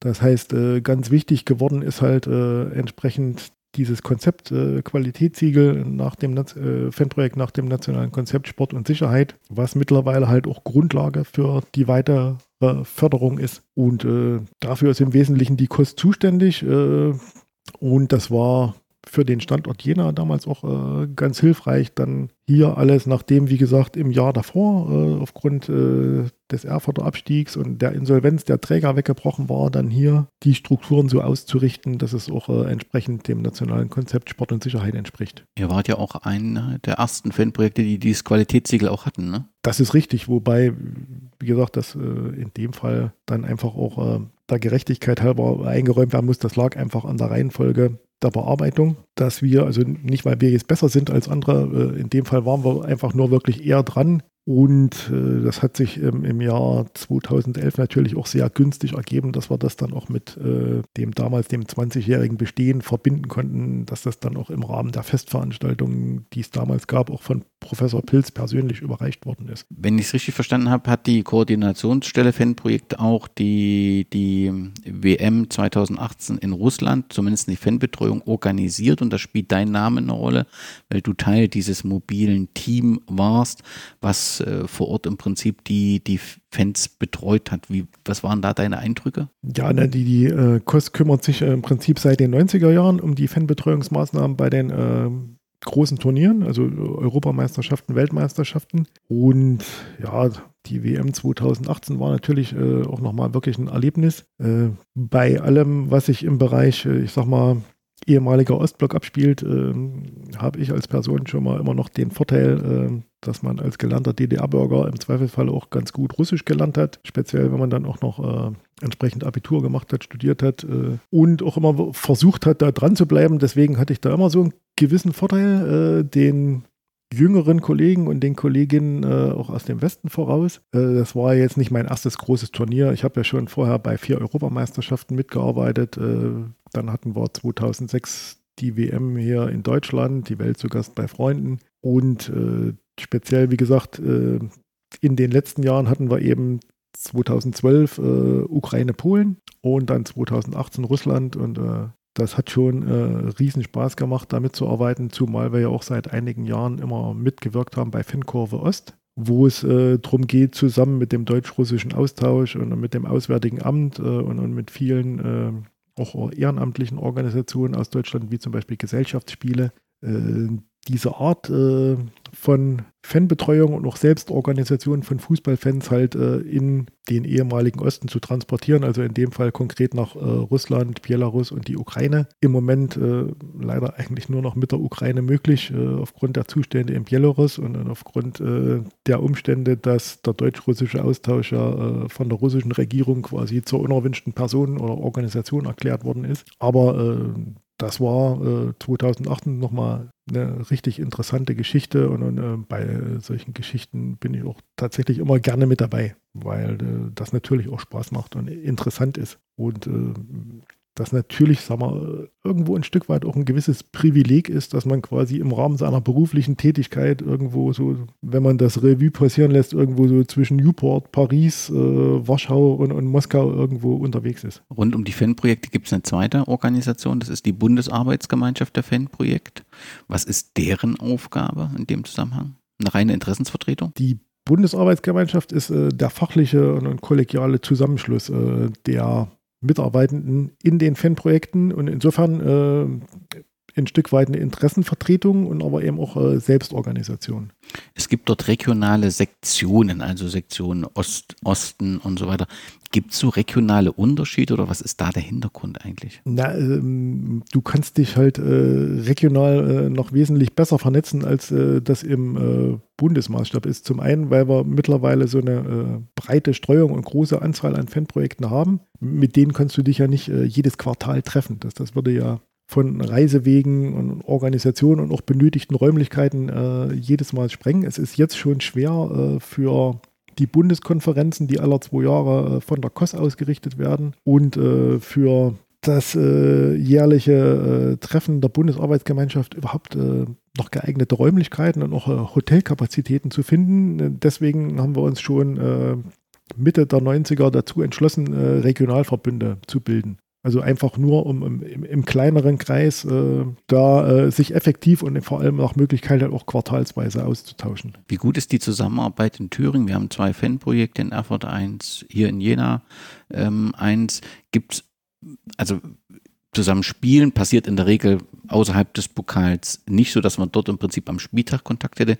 Gibt sonst äh, gemeinsame Kontakte, wo man gegenüber dem Landtag die Position der Fanprojekte darstellt oder gibt es da weniger Berührungspunkte? Nee, wie gesagt, da, wo es erforderlich ist, logischerweise arbeiten wir mit den Kolleginnen und Kollegen aus Erfurt äh, sehr gut zusammen. Zum einen, weil es äh, regelmäßig auch äh, die entsprechenden Anfragen und die entsprechenden Berichterstattungen äh, im Landtag gibt, wo das Ministerium uns dann auch um die entsprechenden Zuarbeiten und das entsprechende Feedback bittet, aber natürlich auch darüber hinaus. Ja, das ist natürlich, sagen wir mal, bei äh, zwei Standorten, wo die Fanszenen miteinander nicht das beste Verhältnis pflegen, äh, muss man das mit Fingerspitzengefühl machen.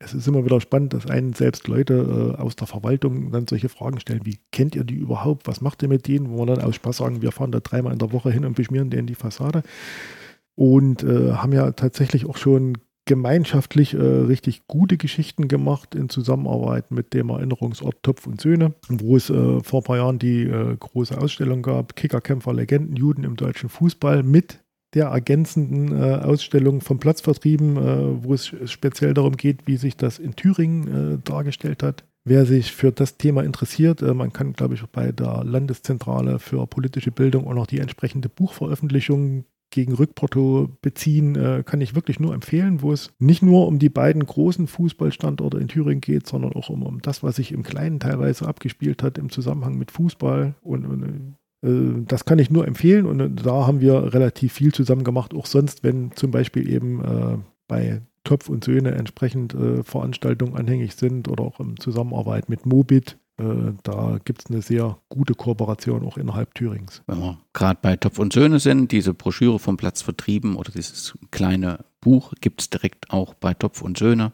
Also wenn ihr dort die Ausstellung besucht, dann könnt ihr das mitnehmen. Auf jeden Fall empfehlenswert, berichtet auch über die Situation in Gera, Meiningen, in Schwarzach, ganz individuelle genau. Geschichten ähm, und äh, ist auf jeden Fall sehr zu empfehlen. Wenn wir beim Thema Zusammenarbeit sind, ähm, wie ist denn die Zusammenarbeit mit dem Verein? Also das hat sich ja vielleicht auch über die Jahre geändert, aber natürlich ist das auch immer eine Herausforderung, wenn ein Fanprojekt Fan Interessen vertritt, arbeiten macht mit den Fans. Und der Verein hat natürlich auch manchmal Erwartungen an Fanprojekte, die ein Fanprojekt nicht erfüllen kann. Hast du, sagst du, in Jena ist da ein großes Verständnis, was Fanprojekt kann, was es nicht kann? Oder ist das immer ein Thema, was immer wieder erklärt werden muss und wo es auch mal Reibungen gibt im positiven Sinne? Also ich denke, da ist es wirklich unser Vorteil, dass es die Einrichtung selber jetzt eben, wie wir das eingangs schon erklärt haben, schon seit 30 Jahren gibt. Das heißt, äh, uns gibt es schon lange. Wir sind hier äh, nicht nur institutionalisiert, sondern ich würde sagen, wir, wir, sind tatsächlich auch eine Institution, jetzt sagen wir im äh, umgangssprachlichen Sinne und äh, entsprechend schon immer in den entsprechenden Gremien und, und Vernetzungsrunden äh, vertreten gewesen.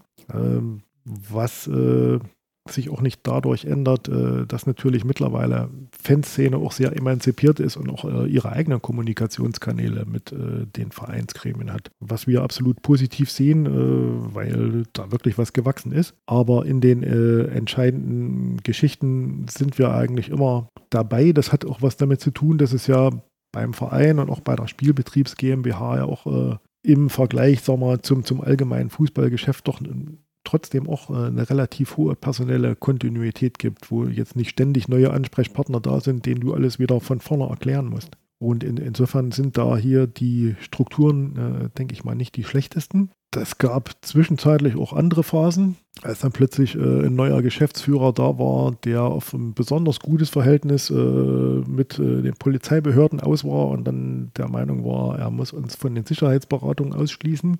Dann gab es äh, eine Demonstration der Fanszene äh, bei einer Sicherheitsberatung und dann war das ganz schnell geändert und äh, am Ende der Probezeit war der Geschäftsführer nicht mehr da. Ich glaube, er ist heute noch der Meinung, dass er es uns zu verdanken hat, was natürlich völliger Blödsinn ist. Äh, ich muss auch dazu sagen, wir waren damals nicht traurig, dass er weg war. Und an einem späteren Wirkungsort hat er dann äh, unseren Kollegen auch als erstes dort anvertraut, dass er uns hier in herzlicher Abneigung verbunden ist. Es gibt rund um das Thema Faninteressen seit wenigen Jahren dem, den Begriff der Fanhilfe, die sich dort auch gründen. Das ist auch ähm, hier passiert. Im, Im, Juni 2009 gründeten die Fans des FC Karl Jena die blau-gelb-weiße Hilfe. Nun für jemanden, der da nicht so im Thema drin ist, was gibt es für einen Bereich, der durch das Fan-Projekt beziehungsweise Fanbeauftragte in Verein, die du schon gesagt hast, die so meist so Spieltagsorganisation machen, Fanprojekte, die die Betreuung der Fans sozialpädagogisch in dem Blick machen. Was gibt es für eine Lücke, die durch diese Hilfen geschlossen werden, beziehungsweise jetzt durch die blau-gelb-weiße Hilfe? Prinzipiell finde ich das äh, absolut gut, dass äh, Leute sich da auch selbst zusammenschließen und organisieren. Zumal äh, ja die Aufgaben von Fanprojekten ein Stück weit auch gewachsen sind, sich ausgeweitet haben und du hast dann immer auch so, so äh, Schwerpunkte, wo äh, ganz viele äh, solche Sachverhalte anfallen. Wie gesagt, hier in Jena äh, sicherlich festzumachen, immer mal an Derbys oder eben auch äh, im Mai 2019 äh, an dem Spiel, äh, am letzten Spieltag gegen 1860 München. Und da wird es selbst in ein personell gut ausgestattetes Fanprojekt ein, ein, Stück weit durchaus an seine Grenzen stoßen. Andererseits, äh, wie gesagt, ist es äh, nochmal was anderes, das auch mit Gleichgesinnten äh, zu besprechen, auszuwerten. Und äh, es geht ja da ein, ein Stück weit dann auch äh, um finanzielle Unterstützung. Und äh, wie gesagt, das könnten wir nicht leisten äh, in, in, dem Fall und in dem Umfang und das, das wäre auch schwierig darzustellen. Und insofern ist es gut und richtig und wichtig, dass es das gibt. Und das wird ja dann trotzdem auch von uns äh, unterstützt. Das heißt, äh, in unseren Räumlichkeiten ist ja dann zum Beispiel die monatliche Sprechstunde. Genau. Ich hatte es bisher so ein bisschen eingeordnet in so mehr so eine juristische Hilfe. Diese, dann erklär's nochmal. Ja. Also wann, wann, wann, wann gehe ich zur blau-gelb-weißen Hilfe und nicht zu dir? Dass ich es nochmal verstehe, so als Fan. Also wann ist das meine Anlaufstelle und wann bist du mein Anlauf? Ich habe ein Problem mit einem Stadionverbot zum Beispiel. Dann gehe ich doch zu dir, oder? Das wäre sinnvoll. Also sicherlich kann da auch die blau-gelb-weiße Hilfe entsprechend nochmal beraten und unterstützen, wird aber möglicherweise dann auch darauf verweisen, mit dem Anliegen kannst du und ist, es sinnvoll, auch nochmal zum Fanprojekt zu gehen. Andererseits, äh, wie gesagt, hat äh, die Fanhilfe natürlich auch nochmal äh, so einen Pool an Anwälten, die, sag mal, in dieser Materie äh, Fußballgeschehen äh, vielleicht ein bisschen besser drinstecken als einen, den ich mir irgendwie zufällig raussuche. Natürlich können wir da auch beraten und haben auch Zugriff äh, zu Leuten, die da versiert sind. Aber wie gesagt, das ist schon okay und, und äh, so eine Fanhilfe ist halt äh, entsprechend unabhängiger und, und, kann auch, sagen wir mal, äh, zum einen dann anders kommunizieren. Und äh, wie gesagt, ich fand das durchaus auch hilfreich, dass äh, im Zusammenhang mit den Geschehnissen sowohl von dem 1860-Spiel und, und dessen Aufarbeitung mit den entsprechenden Ermittlungsverfahren, die es gab oder eben auch nicht gab, oder jetzt im Sommer mit den breit und offensiv äh, kommunizierten äh, Hausdurchsuchungen, äh, dass es da entsprechend äh, Reaktionen gibt äh, von Fanszene, die trotzdem, denke ich mal, gut formuliert sind, äh, wohl durchdacht sind und aber trotzdem offensiver und pointierter sein können. Das heißt, dass das das Angebot der Hilfen unterstützt letztendlich die, ähm, eure Arbeit in der Breite, also nicht direkt, sondern indirekt und es erweitert das Angebot, den Fans zu helfen, ihre Interessen zu vertreten. Und äh, grundsätzlich soll nicht nur Fanprojektarbeit, sondern ja allgemein Jugendsozialarbeit ja auch Hilfe zur Selbsthilfe sein. Sprich, Leute auch dazu zu befähigen, äh, ihre eigenen Interessen auch selber in die Hand zu nehmen. Und äh, wenn wir uns hier und unsere Fanszene und unsere äh, Kurve äh, anschauen, dann ist eben äh, daraus äh, ganz viel Positives entstanden. Also vor der blau-gelb-weißen Hilfe schon auch die Hintertorperspektive und der Tifo e.V.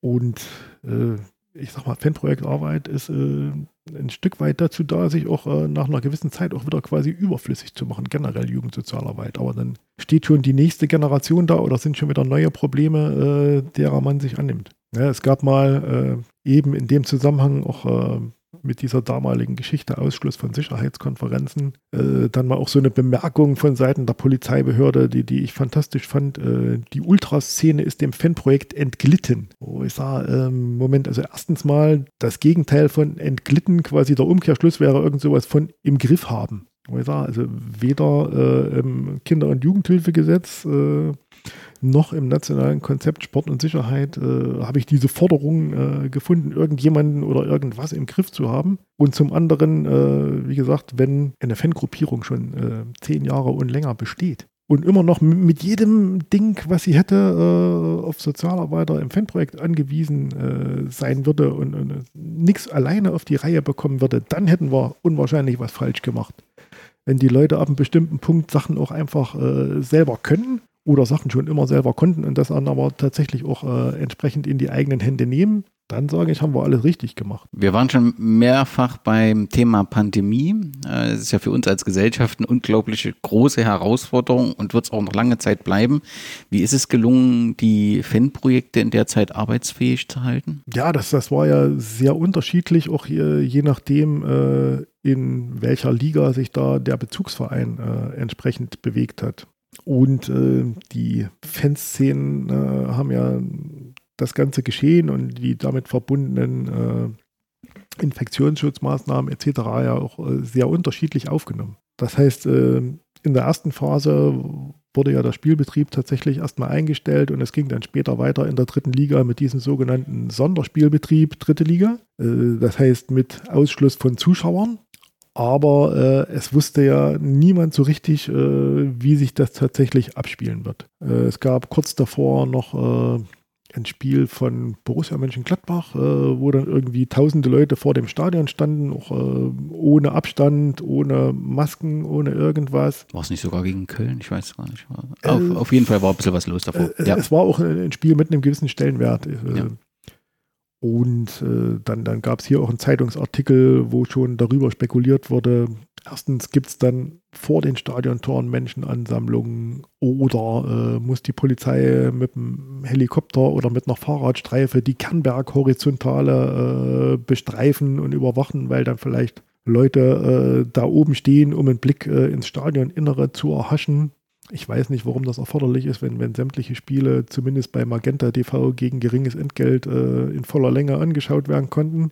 Aber die, diese Überlegungen gab es. Äh, Fanszene, also in dem Fall, also halt die, die Gruppen der Südkurve haben ziemlich schnell erklärt, dass das nicht ihre Veranstaltung ist haben in der Zeit für sich ja neue Themen erschlossen, wie eben diese äh, fantastische Unterstützung für die Tafeln in der Region. Aber natürlich mussten wir uns erstmal anschauen, was spielt sich tatsächlich ab. Sprich, äh, es gab ja noch das Problem, in Thüringen konntest du überhaupt keine äh, Sportveranstaltung ausrichten. Das heißt, das erste Heimspiel äh, gegen Chemnitz fand in Würzburg statt. Da wusste man jetzt nicht, äh, äh, wie sich zum Beispiel auch, sag mal, ganz viele, ich sag mal, in Gänsefüßchen Exil-Thüringer da verhalten, weil du hattest ja bei normalem Spielbetrieb schon immer die Erfahrung, äh, dass vor Ort auch immer Leute waren, die du aus dem Alltag gar nicht so kanntest und die stellten sich immer raus äh, als ehemalige Thüringer oder langjährige Zeiss-Fans, die aber in den Jahren nach der Wende äh, arbeitsbedingt äh, oder aus anderen Gründen halt äh, in die jeweilige Gegend gezogen sind. Das heißt, du hast überall, wo du hingekommen bist, immer Umlandfans. Die Frage war jetzt zum Beispiel, fährt unsere Fanszene tatsächlich nicht und äh, kommen dann aber möglicherweise dann so diese Umlandfans und, und stehen vor dem Stadion und dann gibt es ein Problem mit Polizeieinsatzkräften und so weiter. Deswegen bin ich tatsächlich bei diesem ersten Auswärtsspiel äh, mit äh, vor Ort gewesen, um dann äh, festzustellen, äh, nee, es ist niemand gekommen. Irgendwann sagten mir dann die bereits erwähnten szenekundigen Beamten, es war aber kurzzeitig mal ein Auto auf dem Stadionparkplatz mit vier Leuten und ist dann gleich wieder weggefahren. Da habe ich selber gar nicht gesehen, weil ich mal so eine Runde ums Stadion gedreht habe, um auch zu sehen, gibt es vielleicht irgendwo Stellen, wo man tatsächlich gut ins Stadioninnere gucken kann, wo möglicherweise Leute hingehen. War alles nicht der Fall. Deswegen haben wir das äh, bei den weiteren Auswärtsspielen dann auch nicht weiter begleitet und haben an dem Tag auch den, den Aufwand so niedrig als möglich gehalten. Also es gab einfach im Fahrzeug vom Pressesprecher noch einen freien Platz, äh, sodass das ohne großen Aufwand zu bestreiten war. Und haben zu den Heimspielen dann entsprechend immer das sogenannte Geisterspiel TV, äh, nicht zu den Heimspielen, zu den Auswärtsspielen. Bei Heimspielen war ja logischerweise das Gelände zu, haben äh, bei den Auswärtsspielen hier Geisterspiel TV gemacht. Ähm, das äh, Abo für Magenta äh, Sport kann man ja monatlich abschließen. Das hat im Prinzip so genau gepasst und das war jetzt nicht so ein finanzieller Aufwand, deswegen haben wir das gemacht. Das war halt auch sehr unterschiedlich wahrgenommen. Also wie gesagt, die Kurve selber äh, hat diese Spiele weitgehend ignoriert, zumal ich sage sportlicher der Zug ohnehin schon abgefahren war. Hier haben wir halt ein paar, ein paar Leuten die Möglichkeit geboten, sich trotzdem zusammen die Spiele anzugucken. Das Ganze natürlich entsprechend auch äh, mit Abstand bestuhlt und auch sagen wir, auf die Quadratmeterzahl berechnet äh, der Räumlichkeiten, wie viele Leute können wir reinlassen. Und auch sagen wir, diese kalkulierte Größe von 15 Personen ist, ist gar nicht ausgeschöpft worden, sondern das war äh, seinerzeit eine Phase, die, die wirklich irgendwo auch, sagen wir, von dem absehbaren Abstieg auch geprägt worden ist, dass da das Interesse gar nicht mehr so groß da war. Aber wir haben die Möglichkeit geboten, sind da mit Leuten in Gespr ins Gespräch gekommen. Und es gab über äh, den DFB dann über entsprechende Videokonferenzen dann auch äh, regelmäßigen Austausch mit den anderen Standorten.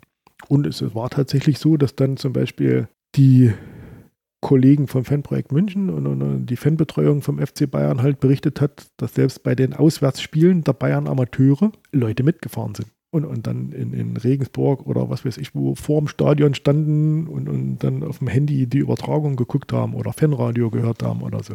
Das hat es gegeben, gab es bei Jena so nicht. Aber äh, das war wichtig, sich da auszutauschen und auch immer wieder anzubieten, wenn bei euch jetzt dann demnächst äh, das Spiel gegen Jena ansteht, können wir uns natürlich vorher kurz schließen und austauschen. Und äh, bei den Heimspielen selber haben wir es tatsächlich so gemacht, äh, dass ich dann am Spieltag trotzdem mal auch eine Runde durch die Innenstadt gedreht habe, um zu sehen, sind da irgendwo Leute, die sich äh, versammeln, um das gemeinsam äh, in der Übertragung zu verfolgen und dann quasi zum Abschluss hier nochmal im, im Stadionumfeld aufzuschlagen, um, um da Leute anzusprechen, die da sind.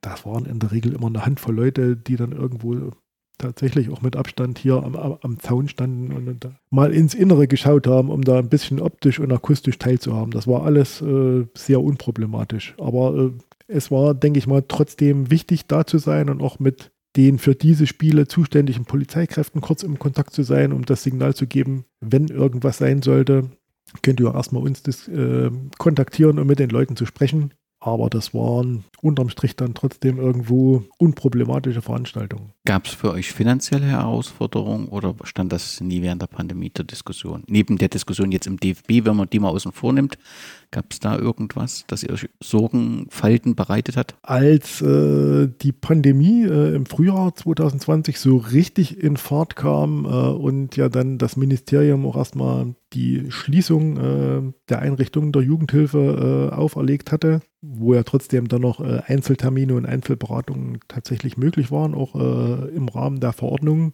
gab es schon Gedanken von der Stadtkämmerei, ob man nicht sämtliche Mitarbeiterinnen und Mitarbeiter der örtlichen Jugendhilfe auf Kurzarbeit setzen müsste. Das äh, haben wir aber erfreulicherweise in Zusammenarbeit äh, mit dem Fachdienst Jugend und Bildung und speziell auch äh, dem für uns zuständigen Team Jugendarbeit, Jugendsozialarbeit abwenden können. Im Gegenteil, speziell für den Bereich Streetwork war ja der äh, Bedarf äh, quasi über Nacht noch äh, viel größer. Denn in Schulen gab es keinen Präsenzunterricht mehr. Die Jugendeinrichtungen waren geschlossen, die Clubs waren zu, man konnte nirgends mehr hingehen und gleichzeitig äh, setzte irgendwie schon äh, im März, April fantastisches frühsommerliches Wetter ein. Sprich, die Leute waren im Paradies, die Leute waren auf dem Friedensberg und äh, wir mussten die Leute erreichen. Und haben dann äh, entsprechend die Kolleginnen und Kollegen von äh, JG Stadtmitte und Straßensozialarbeit äh, Zentrum Schrägstrich West entsprechend mit unterstützt und waren mit zwei Leuten aus unserem damaligen Team äh, letzten Endes an mindestens drei Wochentagen immer mit den Kolleginnen und Kollegen auf der Straße. Weil ich sage, da, da, musste man ja teilweise Jugendliche noch ansprechen, ihr dürft nicht in so einer großen Gruppe auch zusammenstehen etc. Da haben äh, die Kolleginnen aus der anderen Einrichtung am Anfang sogar mal eine Anzeige kassiert, weil wenn du zu zweit äh, irgendwie zwei oder drei andere Jugendliche auf der Straße angesprochen hast, hast du ja schon die zulässige Personenmenge gesprengt. Das konnten wir dann dadurch klären, dass wir für alle, die im Bereich Streetwork da unterwegs waren, eine entsprechende Bescheinigung von der Stadt bekommen haben, die wir dann im Zweifelsfalle auch äh, Mitarbeitern vom Ordnungsamt oder Polizeibeamten entsprechend zeigen konnten. Nun hat die Pandemie aber auch zu einigen Träumen geführt von, ähm, sagen wir mal, sagen wir mal Symp Sympathisanten von Rainer Wendt. So zum Beispiel gibt es die Diskussion in Sachsen um diese personalisierten Tickets. Also letztendlich geht es darum, ähm, ja, da wird unter dem Pandemieaspekt natürlich äh, mit Sicherheit argumentiert und letztendlich ist eine Beschneidung der Fanrechte. Nun haben wir im Thüringen-Pokal in der nächsten Runde in einem Spiel, was dich aus mindestens zwei Gründen nicht so interessieren wird, die Situation, dass es nach meinem Kenntnisstand erstmals in Thüringen ein Spiel auf Landesebene gibt mit personalisierten Tickets. Das hat so aus meinem Kenntnisstand bisher noch nie gegeben. Vor der Pandemie wären aus meiner Sicht solche Überlegungen völlig unvorstellbar gewesen, dass man äh, zum Besuch eines Fußballspiels seine Personaldaten hinterlassen muss. Hast du das Gefühl, jetzt unabhängig von diesem einen Anlass, dass die Pandemie auch genutzt wurde, Fanrechte ja, zu beschneiden oder zumindest zu diskutieren, inwieweit man diese weiter beschneiden kann? Also wenn man das äh, in der öffentlichen Diskussion verfolgt hat, äh, gab es zumindest von einigen Seiten geäußert, äh, bis hin, sagen wir, zu teilweise Verantwortlichen im Nordostdeutschen Fußballverband äh, immer wieder mal solche Ansinnen, das zu nutzen. Wenn es das einmal gibt, können wir das ja später auch beibehalten. Und da muss man natürlich sehr wachsam sein. Aber ich denke, da sind äh, sowohl die Fanprojekte mit, mit am Ball und dann würden sich einschalten und werden sich einschalten, wenn es da kritische Entwicklungen gibt. Und äh, die Fanszenen sind ja da selber auch sehr fit und engagiert, dass momentan bestimmte Sachen nur unter bestimmten Rahmenbedingungen möglich sind. Äh, ich denke mal, das wird verstanden. Äh, da sagt man dann halt äh, nur, wir verstehen, dass das so ist und dass es vielleicht der Verein aufgrund dessen, dass er sich nach Landesverordnungen und so weiter richten muss, gerade nicht anders machen kann. Aber dann ist es halt nicht unsere Veranstaltung. Und äh, ich denke mal, das muss man natürlich auch akzeptieren, auch, auch wenn das vielleicht für viele im Stadion manchmal nicht so einfach ist, das so alles immer nachzuvollziehen. Aber äh, wie gesagt, das ist wohl überlegt. Aber gerade solche Geschichten wie äh, grundsätzliche Ticketpersonalisierung, da muss man, denke ich, wirklich sehr wachsam sein. Das denke ich auch. Wachsam sein müssen auch die Fanprojekte, denn es gibt im DFB eine Reformprozess, eine Reformdiskussion. Im September 2020 beschloss das Präsidium des DFB äh, diesen Reformprozess zur zukünftigen Ausgestaltung der Fanprojektförderung in die Wege zu leiten.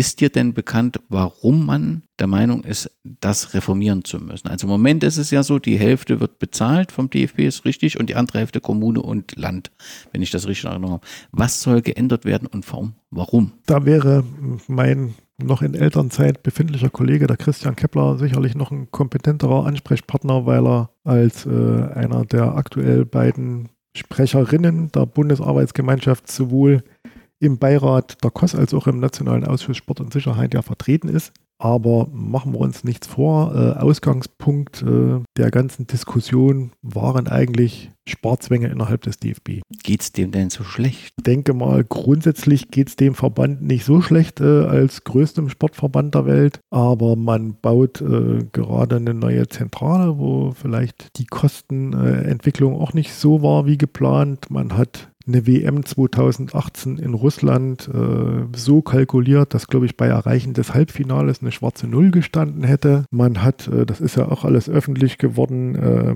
Ausrüsterverträge und äh, Bandenwerbungsverträge unter Wert verkauft, aufgrund äh, persönlicher Verbundenheit, was auch immer, will ich nicht spekulieren, das kann man alles nachlesen, kann man alles googeln, das haben äh, Magazine wie Sport in Zeit und andere, denke ich mal, sehr gut äh, aufgearbeitet und aufgeklärt. Und ich glaube, am Anfang stand im Prinzip so eine Anweisung an sämtliche Abteilungen, sie müssen 10% einsparen am Budget. Dann hat man, soweit ich mich erinnere, eine ganze Weile nichts gehört und, und dann sickerten immer wieder so diese äh, Spargedanken durch. Äh, es gab aber nie irgendwie eine offizielle Mitteilung, nie was Schriftliches, äh, sodass sich weder die Bundesarbeitsgemeinschaft noch die KOS äh, auf irgendeine Zitat, irgendein Papier äh, beziehen konnten, um, um das intensiver zu diskutieren und zu klären. Bis das äh, im letzten Jahr dann so zu dieser Entscheidung kam. Wir haben noch äh, wenige Tage davor äh, in Berlin mit äh, dem damaligen, leider kurz danach verstorbenen NOFV-Präsidenten Herrn Buger äh, zusammengesessen, der da sehr viel Verständnis für die Situation der Fanprojekte geäußert hat und auch gesagt hat, nee, also wie gesagt, bei der Differenz, um die es da geht, die man einsparen möchte, das muss ja anders zu lösen sein. Und äh, wie gesagt, der Gedanke war ja, äh, der DFB ist nur zuständig für den Spielbetrieb in der dritten Liga, also fördert äh, der DFB auch nur äh, Fanprojekte in der dritten Liga und alles, was drunter ist, da gucken wir mal, was da noch geht, so sinngemäß.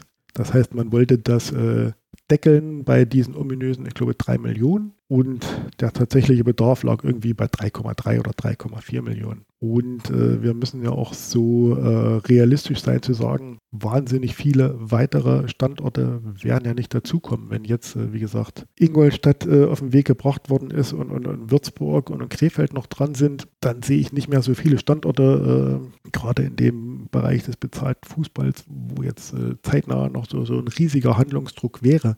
Das heißt, es ist ja trotzdem irgendwo planbar und überschaubar. Und ich denke aber mal, durch die entsprechende äh, Sondersitzung vom Nationalen Ausschuss Sport und Sicherheit, die es gegeben hat, wo man sich sehr klar positioniert hat, wird dieser sogenannte Reformprozess, äh, denke ich mal, dann schon in die richtige Richtung gehen. Ist die Politik in diese Diskussion mit eingebunden?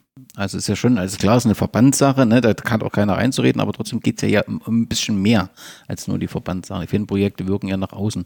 Nimmt da Politik mit teil an diesen Diskussionen? Da bin ich jetzt en Detail äh, ein Stück weit überfragt und möchte nichts Falsches sagen. Ansonsten wäre das äh, für mich ja ganz klar eine Geschichte, die äh, in den Sportausschuss äh, des Deutschen Bundestages nochmal auch gehören würde. Und auch von da, ich meine, es, es gab ja in der Vergangenheit äh, zu dem Thema da die verschiedenen Anhörungen, wo ich äh, teilweise auch bei solchen äh, Ausschusssitzungen dann mit auf der Besuchertribüne gesessen habe, weil es um dieses Thema ging äh, und dass das möglich war, das so zu organisieren, da dort zu sein. Ich denke auch dem, dem Sportausschuss des Bundestages ist äh, das sehr bewusst. Äh, es gab da die berühmte Sitzung, wo der damalige DFB-Präsident äh, Theo Zwanziger die Geschichte der Fanprojekte als eine einzige Erfolgsgeschichte apostrophiert hat und, und ganz klar geäußert hat, wenn es die Fanprojekte nicht schon geben würde, müsste man sie erfinden. Das alles, wie gesagt, im Sportausschuss des Deutschen Bundestages geäußert und sowohl von da als auch, äh, wie gesagt, von sämtlichen anderen Partnern im Nationalen Ausschuss Sport und Sicherheit kam das ganz klare Signal, wir möchten, dass die Finanzierung so weiterläuft wie bisher. Das war ja äh,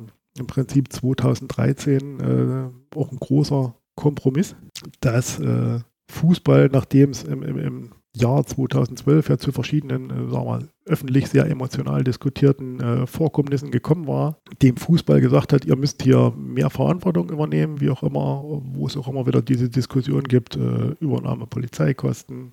Und äh, da haben ja im Prinzip die Spitzen des Fußballs äh, mit der Innenministerkonferenz gesessen, mit dem Ergebnis, dass der Fußball damals seine Zuwendung ja erhöht hat, von einem Drittel äh, auf, auf die Hälfte und sich im Gegenzug ja Länder und Kommunen verpflichtet haben, die Fettprojekte auch in mindestens gleichbleibender Höhe weiter zu finanzieren. Das heißt, es sollte nicht die öffentliche Hand entlastet werden, sondern es sollte in den Einrichtungen vor Ort mehr Geld ankommen. Und das hat sich seitdem bewährt und äh, natürlich äh, sagen jetzt äh, Innenministerkonferenz äh, und so weiter, äh, wir möchten, dass das so bleibt und ihr könnt jetzt hier nicht anfangen, äh, das wieder runterzudrehen. Und äh, dafür ist ja eine Arbeitsgruppe gebildet worden, wo, wo alle mit am Tisch sitzen, einschließlich auch äh, der Bundesarbeitsgemeinschaft der Fanprojekte und da sind wir eigentlich optimistisch, dass da ein vernünftiges Ergebnis bei rauskommt.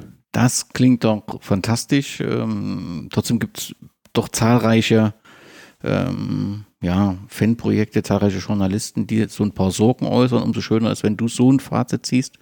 Wäre zu wünschen, dass das auch rauskommt. Matthias, letzte Frage. Wenn wir uns in zehn Jahren wieder treffen, ich habe mal im Interview gelesen, du könntest dich vor, vorstellen, irgendwann, wenn die Fanprojektarbeit zu Ende äh, ist für dich, dass du dich auf die Tribüne setzen willst und dort so ein bisschen die Leistung äh, bewerten willst, wie so eben die, älteren äh, Fans das so machen auf der Tribüne.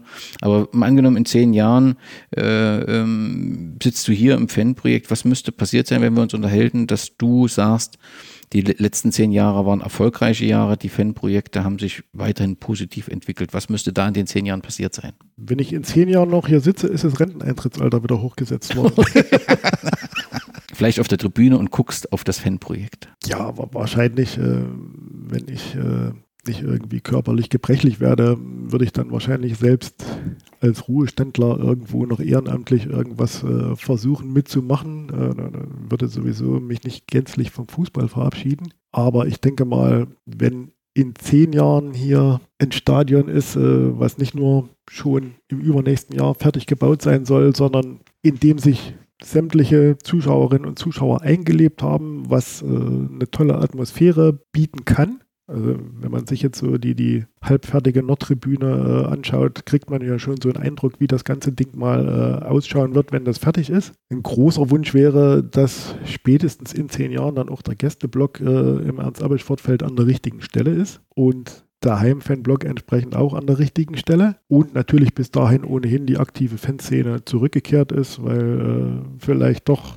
Corona so weit im Griff ist, dass genügend Leute geimpft sind, dass es vielleicht bis dahin auch äh, Medikamente gibt, um diese Krankheit äh, erfolgreich zu behandeln, wenn sich denn äh, Leute damit anstecken und wir auch gewappnet sind für künftige Krankheiten, die immer wieder entstehen können und dementsprechend aktive Fanszene wieder im Stadion ist im Stadion auch dort steht, wo sie gerne stehen möchte, nämlich im Süden und vielleicht auch ein bisschen wieder erfolgreicherer Fußball hier gespielt wird, äh, dann denke ich, sind alle zufrieden und vor allem, wenn auch dann äh, Fanprojekte noch A, solide finanziert sind, B, weiter in den entsprechenden Netzwerken gut verankert sind und C, die Arbeit auch weiter so anerkannt wird. Das wünsche ich dir und zum Abschluss äh, sei mir noch ein Hinweis äh, erlaubt. Im Dezember ist es dann soweit. Es erscheint das Buch Fußballheimat Thüringen im Arité Verlag. Der Fußball in Thüringen bietet sowohl in Jena, aber auch im ganzen Land ganz wunderbare Geschichten. Ich durfte sie sammeln und ab Dezember steht das Buch beim Buchhändler eures Vertrauens, beziehungsweise es gäbe es auch online, aber vor Ort ist es viel schöner. Erste Lesetermine stehen bereits fest und werden bald veröffentlicht spätestens im nächsten Podcast. Matthias, ich danke dir für das Gespräch, für deine Zeit und deiner Arbeit. Herzlichen Dank. Gerne und danke, dass wir das auch über solche Wege nochmal öffentlich machen können.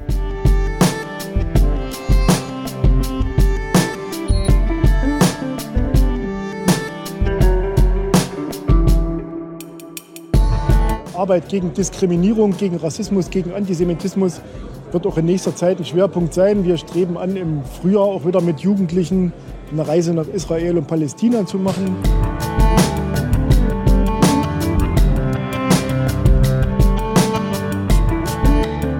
Jena ist deshalb etwas Besonderes, weil äh, eigentlich unabhängig von der Liga, in der sich der entsprechende Verein befindet, die Fanprojektarbeit aus unserer Sicht wirklich immer erstklassig war.